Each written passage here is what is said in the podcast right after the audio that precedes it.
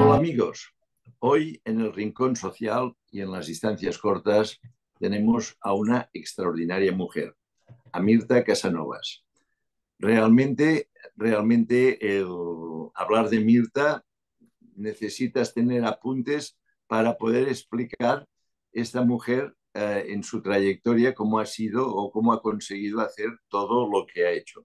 Hoy es presidenta de Artistas Diversos, eh, fundadora y presidenta de honor del Instituto Europeo para la Gestión de la Diversidad y autora de dos libros, El poder de la diversidad y El poder de la diferencia. Y ahora parece ser que está empezando o va a empezar otro libro. Pero es que Mirza, a pesar de sufrir dislexia, habla cinco idiomas, Uh, es una mujer que ha sido merecedora de, en Cataluña de la Cruz de San Jordi, aunque nació en Cuba, ya nos explicarás, Mirta, tus inicios, pero es que además también ha sido presidenta de las mujeres uh, managers europeas, miembro del lobby europeo de la mujer, uh, ha sido también nombrada pionera en diversidad por la revista Diversity Profiles, ha estado premiada por la Fundación Alares, uh, bueno, um, pionera en Estados Unidos han, ha tenido merecimiento de ser pionera de la diversidad y, y, y, ha sido nombrada leyenda de la diversidad. O sea que tu reconocimiento es europeo, es español, es catalán, uh, es americano, o sea, una mujer que, que, bueno, que has estado viviendo, como me explicabas antes de empezar este, esta entrevista, naciste en Cuba y de Cuba empezaste a viajar. Buenos días, Albert. Encantada como siempre. Encantada como siempre, Albert, en hablar contigo. Es una, una, delicia. Además, tú sabes que te admiro enormemente porque una persona que crea trabajo para 7.000 personas con discapacidad tiene mi adoración eh, más sublime que pueda haber y mi agradecimiento. Yo me marché de Cuba porque mi padre, que era un visionario, eh, cuando terminé mis doctorados, eh, me dijo que por qué no, no venía a Euro, iba a Europa para um, practicar mis idiomas.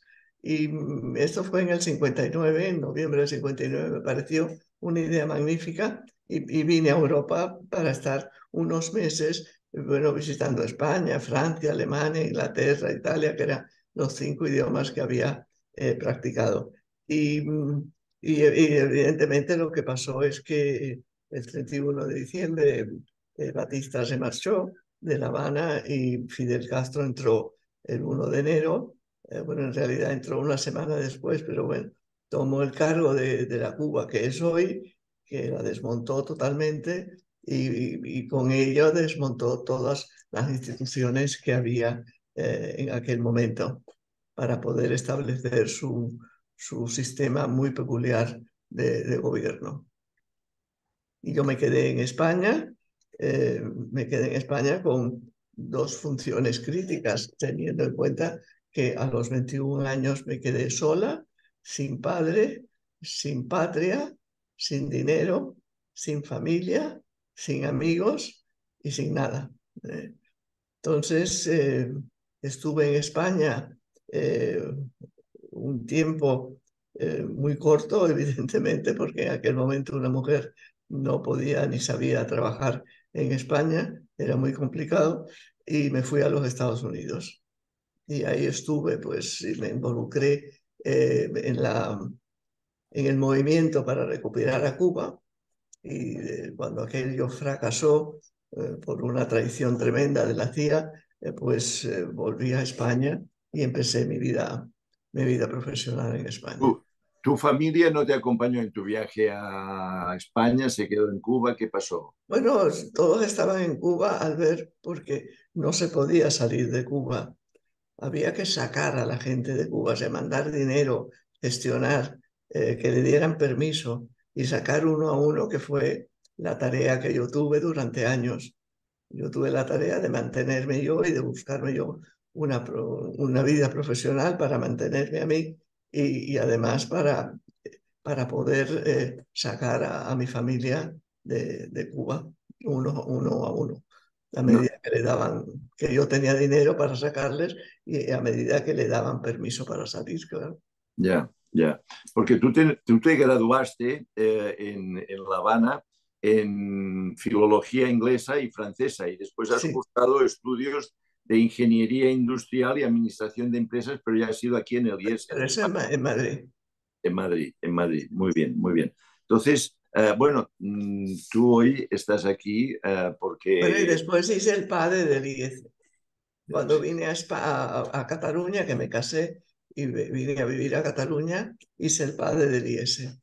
Bueno, el programa de estudios de datos empresariales del IES. Bueno, tú dices, uh, Mirta, tú dices que me admiras, pues que sepas que yo me siento muy chiquitito a tu lado. me, gustaría, me gustaría tener tu trayectoria y tu, y tu conocimiento. Uh, vamos a ver, Mirta, tú tienes uh, un hijo de 48 años, Mario, que tiene parálisis cerebral uh, y es pintor, escribe, canta, es, es, un artista. Entonces tú en este momento eres presidenta de, de, la, de, artistas diversos y estáis reivindicando con el gobierno español en estos momentos pues una serie de temas. ¿Nos puedes explicar cuáles son vuestras reivindicaciones desde la Asociación Artistas Diversos, por favor? Sí, yo, primero te voy a decir por qué hemos montado Artistas Diversos. Claro, o sea, yo, Mario nació paralítico cerebral hace 48, 48 años. Tuve la enorme suerte de, de, poder acceder a los médicos de Filadelfia, de Roman de la Cato, para su rehabilitación, que ha sido absolutamente magnífica y es un ser eh, verdaderamente eh, especial, encantador y, y enormemente activo. Eh, y a él lo que le gusta es eh, pintar, eh, le gusta cantar, le gusta el arte, es muy bueno en arte. Además de que en la fundación en la que trabaja, trabaja en temas de informática, en lo que también es muy bueno. Lo que pasa es que lo que más le gusta es el arte eh, entonces hemos empezado con él a entrar en el mundo del arte y vimos eh, lo, discriminado que estaban todos los artistas con discapacidad, uno por tener discapacidad y lo otro por ser artistas. Eh, y entonces lo que hicimos fue crear la Artistas Diversos, que es esta plataforma que da visibilidad a artistas con discapacidad, con cualquier tipo de discapacidad, de cualquier tipo de arte y de cualquier parte del mundo. Nos mandan sus obras o sus vídeos eh, y totalmente libre de, de costes porque no les cobramos nada, le damos visibilidad en la plataforma y ahora tenemos 1.200 artistas en la plataforma. ¿Y qué hacemos? Pues tratamos de organizarles eh, conciertos, organizar exposiciones, concursos eh, para, para darle visibilidad, darle movilidad para que empiece o adelante en su vida profesional, que es que se la merece.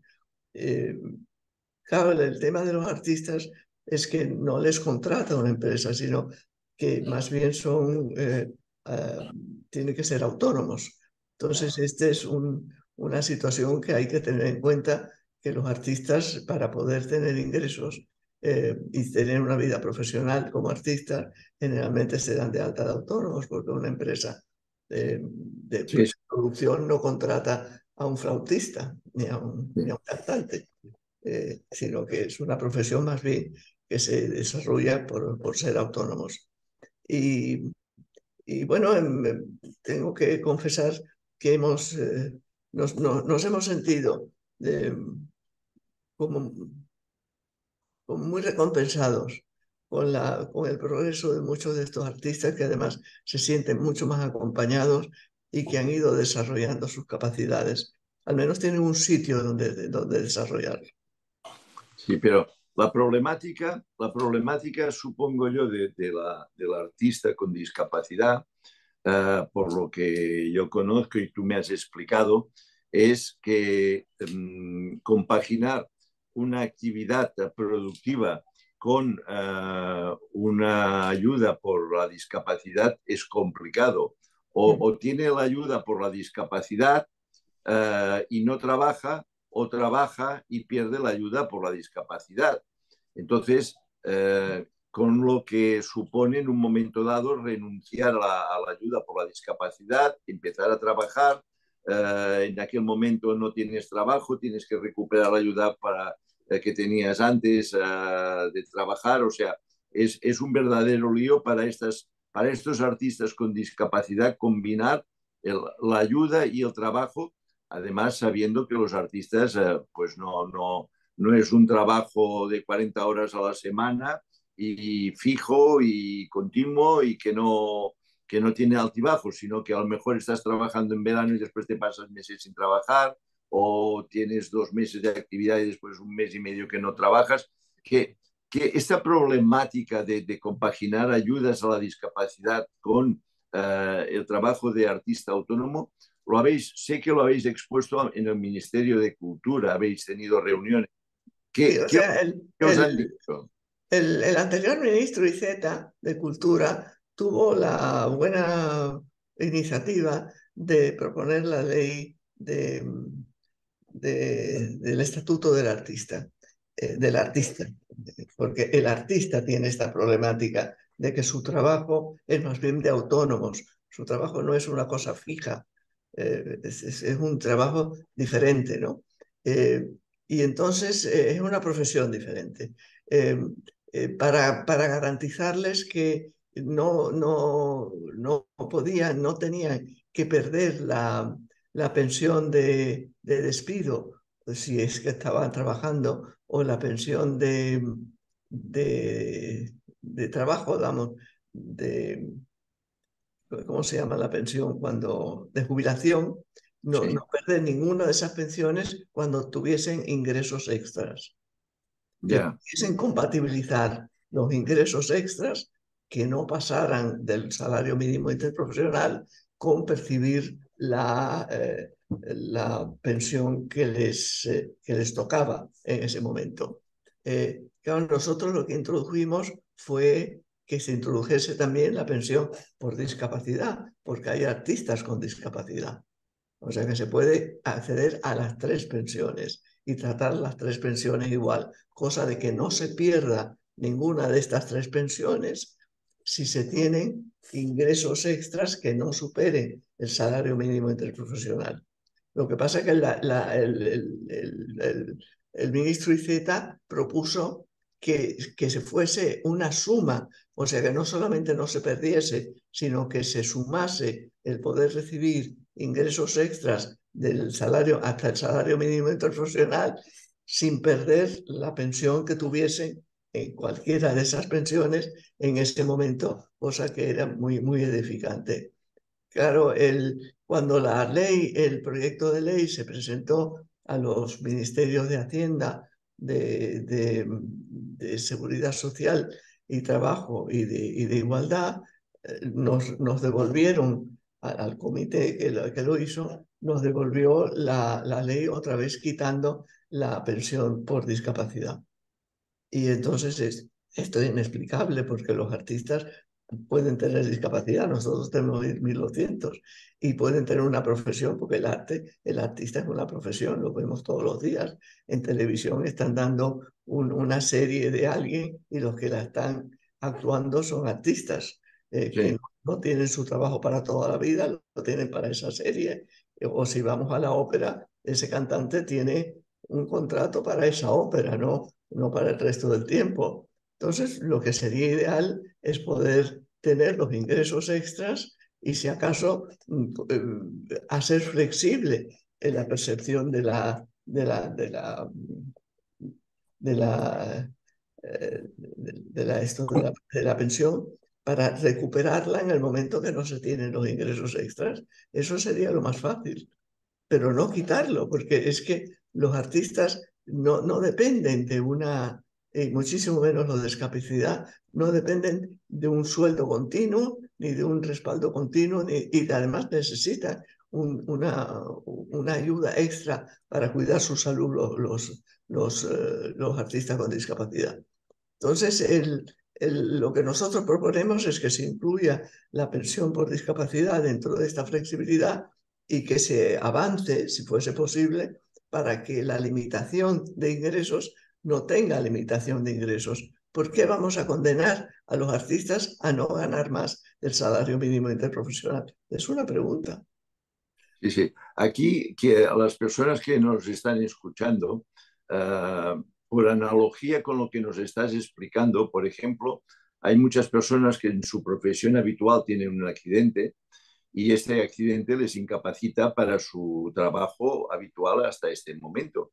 Entonces, eh, el Estado les reconoce una incapacidad total permanente, tienen un subsidio, una ayuda uh, mensual por esta incapacidad y esto no les impide buscar otro trabajo diferente que sí puedan hacer, que sí puedan hacer y entonces suman uh, uh, el, dinero que cobran por la incapacidad permanente total con su trabajo nuevo y el que encuentren otro trabajo no les congela ni les anula lo que están cobrando. Vosotros, en Artistas Diversos, en vuestra asociación, no estáis pidiendo que, que, se pueda compaginar toda la ayuda con cualquier trabajo, sino que hasta que llegue hasta el tope del salario mínimo, o sea que aquí sois más modestos, pero sobre todo entiendo, y si no me corriges, que lo que tú pides eh, y estáis pidiendo es que no se eh, suprima la ayuda, que en todo caso quede congelada y automáticamente cuando ya no hay ingresos por el motivo que sea, eh, porque los artistas, repetimos, no siempre trabajan todos los días que quieren, se active automáticamente la ayuda. Es esto, ¿verdad, Mirta? Exacto, sin tener que volver a pasar por todo el proceso de solicitarla, que es tremendamente difícil. Claro, tú, tú es, todo esto lo has hablado y lo hablaste con el ministro Iceta. Lo hemos hablado hasta la sociedad. Sí, y además eh, pero... estamos en el comité de asesoramiento al, al, a los técnicos, sobre todo al técnico de, este, de esta ley, que es una persona absolutamente encantadora, que es competente y que está totalmente a favor de, de, del contenido de esta ley, que es, eh, eh, que es eh, José Urquijo, es, es, un, es un técnico extraordinario y que lo está haciendo divinamente. Ha montado una asociación que somos unos 42 asociaciones de los diferentes tipos de, de arte, eh, con los diferentes tipos de, de, incidencias de cada uno, para que la ley salga sin flecos y que yeah. no le pase como le ha pasado con otras leyes, que salga entera, sin, sin vacíos, sino que salga de verdad cumpliendo su objetivo. Y en eso estamos. O sea, ahora que tenemos un nuevo ministro, tenemos la posibilidad de volver a poner el texto como se había sugerido y, y bueno, y, y, en eso estamos. Sí, supongo, supongo que el hecho de que tengan que intervenir también el Ministerio de Igualdad, el Ministerio, uh, el Ministerio, de Seguridad Social, el Ministerio de Trabajo, de el Ministerio de Cultura, claro, poner tantos ministerios uh, de acuerdo debe ser bastante complicado, me imagino yo. Es un frente sí, de... En, en realidad, al ver quien lo presenta es el Ministerio de Cultura. Yeah. Lo que pasa es que como está presentando una cosa fiscal y una cosa de, de, de, de temas de igualdad para que no se haga una discriminación y, y, y de trabajo, pues los, estos tres ministerios tienen que estar de acuerdo con el contenido. Sí, sí, entonces sí. ahí es donde de alguna forma se ha vuelto a rectificar, para, se ha vuelto a eliminar a, a la pensión de discapacidad. Cuando los artistas con discapacidad mmm, tienen, tienen una pensión. O sea, los artistas, si, si, si nos dirigimos a los artistas, tenemos que dirigirnos a todas las pensiones que pueden recibir los artistas. Sí, sí, sí. Pues una de ellas es esta. Vale, y entonces ya habéis retomado con el ministerio, con el nuevo ministro de Cultura y con José Urquijo, habéis retomado el tema. Entiendo Exacto, yo. o sea, que ahora que hay nuevo ministro, afortunadamente ya se tuvo una reunión que fue Ana, como tú sabes, está en Madrid, y yo no pude ir porque tengo la cadera rota, eh, y, y, y, efectivamente se, se, se, incluye otra vez el texto como se había presentado, y incluyendo, el, el, entre otras cosas, la pensión por, por discapacidad, además de otras eh, variantes que habíamos entre todos sugerido, y, y, se vuelve a empezar y negociar desde ahí. Y, y, y se, dentro, dentro, de un mes vamos a tener la próxima reunión del, del, del comité, eh, que, que, no puede ser más activo, eh, más interactivo y con una dirección magnífica, que es la de José Urquijo, que es un técnico extraordinario. Está bien, está bien, está bien. Realmente, realmente tu, tu labor en favor de este colectivo es, es increíble. Es increíble. Bueno, como es increíble tu vida. Oye, una cosa, déjame, déjame echar para atrás un poquito. Eh, estábamos, me estabas antes hablando, uh, porque, porque tú eres un personaje, tú no eres una persona normal, eres un personaje. Tú hablabas, tú hablabas de que, de que te viniste de Cuba, después uh, cayó Batista, entró Fidel Castro y te encontraste un poco como un pupo en el desierto, en un garaje, dando vueltas por Europa sin familia, joven, sola, pero, pero, pero yo sé que tú has sido cofundadora de la multinacional Stan Home de marketing directo en España y tú eras, tú eras la, la, la, la CEO de la compañía, ¿no? Sí, lo, que pasa es que yo cuando, en, Estados Unidos tuve la enorme suerte de trabajar en una empresa de marketing y publicidad en los años 60 eh, que se llamaba Monroe F. Trier, eh, que llevábamos la cuenta internacional de Avon Cosmetics, de, los productos Avon, que son los que se venden en todo el mundo por, por representar. llama tu puerta. Eh, bueno, eh, sí.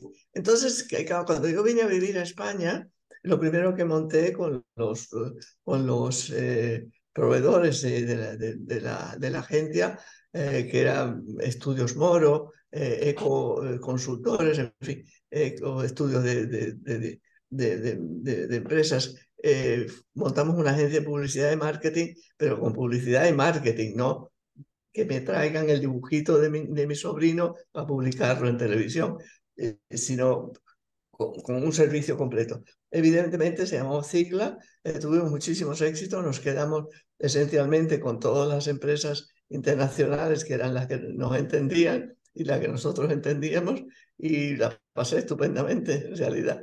Eh, solo que, que, llegó John Caswell, que era el vicepresidente de Stanhope Internacional, a montar Stanhope en España y a uno de los, eh, a Miguel Echegaray, que era de, de Banesto, de, de, de, Banif, del banco, eh, le, pidió su consejo para establecer la empresa, eh, buscar la, autorización de, ser una, una subsidiaria 100% americano, que en aquel momento no existía esa posibilidad, eh, y, le dijo, eh, estoy buscando un hombre que me ayude a montar Stanhome en España. Y él le dijo, yo no sé un hombre, pero una mujer sí, que te va a venir muy bien. Dice, bueno, pues la conozco, nos conocimos y claro está, empezamos a montar Stanhome en España. Primero porque yo sabía inglés.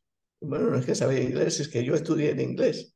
A mí lo que me cuesta trabajo es hablar castellano. Bueno, yo estudié en inglés. Entonces el inglés lo dominaba, pero es que dominaba el sistema de venta directa de Avon. Entonces ya no me lo tenía que explicar.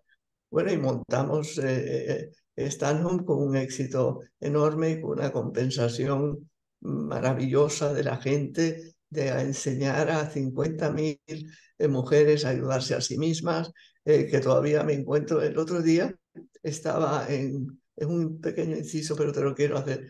El otro día estaba en Valladolid dando una conferencia a mujeres empresarias, un programa muy, muy bonito que tiene Adecuaya.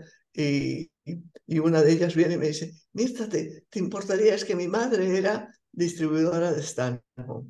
Y ¡ay, qué, qué, qué, alegría! Es, es que te importaría hablar con ella y no me encantaría. Ya nos enganchamos al teléfono. ¿Qué quieres que te diga? Lo que nos hablamos, lo que lloramos, lo que nos divertimos y lo que pensamos y lo que nos recordamos.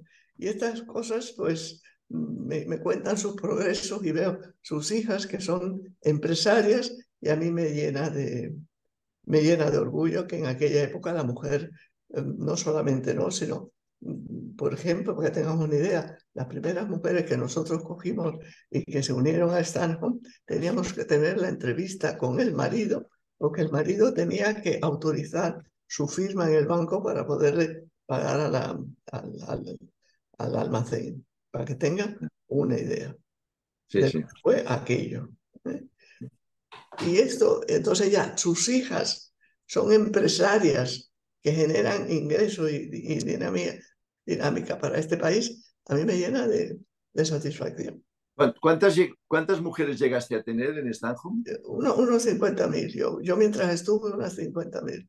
50.000, no está mal, no está mal, hablas de mí. Bueno, pero Avon tuvo muchísimos más y tiene mucho más porque su sistema es diferente. Nosotros pedíamos que tuviesen, eh, causábamos para que hiciesen pedido cada semana. En Avon hacen unos pedidos cada tres meses y son más bien personas mm, que son del autoconsumo, del consumo de su alrededor. Los que lo hacen muy bien son los de Web, que tienen un, un, sistema como el nuestro de, de plan de reuniones pero que han sabido eh, continuar su producto y su sistema magníficamente en España.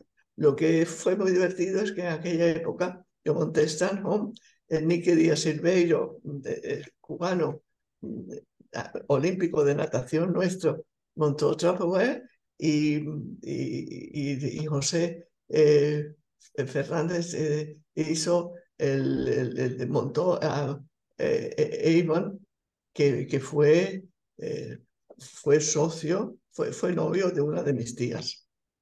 Entonces nos reuníamos los tres a cenar y, y, para intercambiar eh, experiencias y sobre todo no dejar que ningún, eh, ningún desastre ocurriese a nuestro alrededor y entrasen empresas piramidales y desmontasen el sistema. Y entonces mi marido me decía, pero si ustedes son competidores, no, nosotros no somos competidores, nosotros estamos abriendo una nueva industria y tiene que abrirse bien. Y decía yo, no lo comprendo, pues está igual, que no comprenda, pero, pero es así. Y nosotros nos reuníamos y además nos era más fácil, bueno, y montamos una asociación de venta directa para proteger el sector y nos era mucho más fácil porque nos conocíamos. Sí, sí. Bueno, durante, tú has sido dos veces, has entrado dos veces en el top 100 de las mujeres más influyentes en España. Y no, y no, he entrado más, y te lo digo con toda sinceridad, porque me negué, porque encuentro que hay que darle cabida a los nuevos nombres. Y ir nombrando las, las anteriores. Y eso fue una conversación que tuve con Mercedes, eh, agradeciéndole enormemente. Dice, pues sí, pero es que votan por ti. Digo, bueno, pues, tú les votas por mí, les das las gracias, pero después nombras a las jóvenes que son las que tienen que tener visibilidad.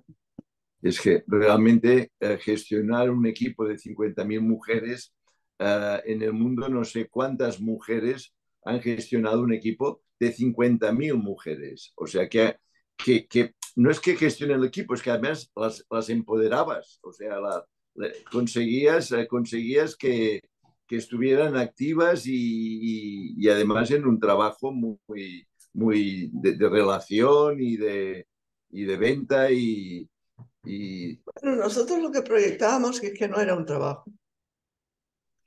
Era una actividad de demostración de productos que beneficiaba a, los, a, los hogares y a las demás mujeres eh, para, para hacer más rentable su tiempo y más eficaz el arreglo de sus casas. Y, eso lo hacían en un régimen de amistad, de, de, gustarle lo que hicieran, eh, sin presiones y, con, gran eh, estilo de la competitividad y con, el, y, con la inclusión de la familia. Nosotros eh, insistíamos mucho en que los hijos fuesen a empaquetar los productos cuando llegaran y ayudaran a sus madres y que los maridos, bueno, los maridos ya habían dado permiso para que pudiesen abrir cuenta en el banco. Hubo muchos maridos, unos cuantos, unos cuantos, sobre todo militares, que dejaron sus puestos para acompañar a sus mujeres, que algunas de aquella época ganaban 100.000 pesetas semanales, cosa que no las ganaba nadie en un año. Vale. O sea, y, esto no era, y esto no, dices que no era un trabajo, o sea, ponías a trabajar a 50.000 mujeres. Entonces nosotros no lo consideramos un trabajo. A 50.000 familias. Que era algo que, que le gustaba hacer y que competían y las reuníamos todas las semanas para que intercambiasen opiniones y te, intercambiasen. Así fue, fue una época muy, bonita. Después se destruyó porque quien, me, quien trató de quitarme de mi cargo eh, y de mi puesto y que me sustituyó lo llevó como si fuese un látigo y evidentemente aquello no funcionó y la empresa se vendió a Yves 10 años después. Pero bueno, ella pues con la culpa, pero no, no la entiende porque no tiene ética para entender culpas y, y, fue, fue, una, triste desgracia, pero fue la causa de, de una o dos personas en la empresa, porque la política dentro de la empresa, no la política de empresa, sino las políticas dentro de la empresa son muy serias. Ya, ya, ya. A mí se pues, pues una, una cosa, yo creo que artistas diversos, tu asociación no puede estar en mejores manos uh, que en las manos de Mirta Casanovas. Uh, te deseo todos los éxitos del mundo. Uh, ya sabes que en el Consejo Español para la Defensa de la Discapacidad y la Dependencia vas a tener toda la ayuda que seamos capaces de prestarte para, para que esta petición tan justa, tan justa que tienes hacia el colectivo de personas con discapacidad que, que son artistas se consiga. Uh, si otras personas que no son artistas, uh, cuando tienen una discapacidad, pueden compaginar su, sus ayudas con un nuevo empleo, ¿por qué las personas con discapacidad que son artistas no lo van a poder hacer? estoy seguro que lo que no consigas tú no lo va a conseguir nadie al respecto. ¿eh? Lo conseguimos entre todos, Albert, entre todos. Entre todos, entre todos. Pero bueno, pero siempre, siempre falta un, siempre es necesario un líder, alguien que, que, que motive, que arrastre, que, que tenga argumentos y, y, tú eres un líder, Mirta, eres un líder nato. ¿eh? Yo creo que desde que naciste que, que, que, ya, ya, marcabas, ya marcabas tendencia. ¿eh? eh salir, de, salir de Cuba con cinco idiomas y dos carreras no, no debería ser. Y siendo mujer en aquella época y en Cuba no debería ser fácil. Tremendo. fue, fue, fue, fue, muy, fue muy duro. Muy duro. Afortunadamente tuve gente que me ayudó acompañando en mi ética, claro que esta no la dejo por nada del mundo, eh, pero fue, fue muy duro. Bueno, desde luego también seguro que Mario no puede tener una mejor madre que, que, que tú. ¿eh? O sea, eh, dentro de, de, de, la problemática de sufrir una parálisis cerebral, que es una problemática muy complicada, pues, pues, pues tener por madre a Mirta Casanovas es, es, es tener la mejor madre del mundo. Bueno, ¿Eh? pero tengo el, el, hijo más fabuloso del mundo. Yo, yo, tengo dos hijos, uno que se llama Javier, que es, eh, que es físico y especialista en inteligencia artificial, y tengo a mi hijo Mario, que tiene discapacidad y es artista. Eh, o sea que no se pueden parecer menos. Pero se adoran, se complementan, se, se cuidan y, y, es una satisfacción tener estos dos hijos. Y no se pueden parecer menos, pero se admiran unos a otros porque uno hace una cosa y el otro hace, hace la otra. Y, y es, un, es, una gran satisfacción. Pues, pues Mirta, si nos quieres explicar algo más... Uh tienes la pantalla y el micro abierto y si no, pues damos por, terminada, damos por terminado este podcast. Yo le llamo, le mando un gran saludo a todos los que nos están escuchando y que tengan la seguridad que si tienen un familiar eh, con discapacidad estarán muy bien atendidos. Por lo pronto estaremos luchando por él. Muchas gracias, Mirta. Hasta otro día. A ti. Hasta ahora.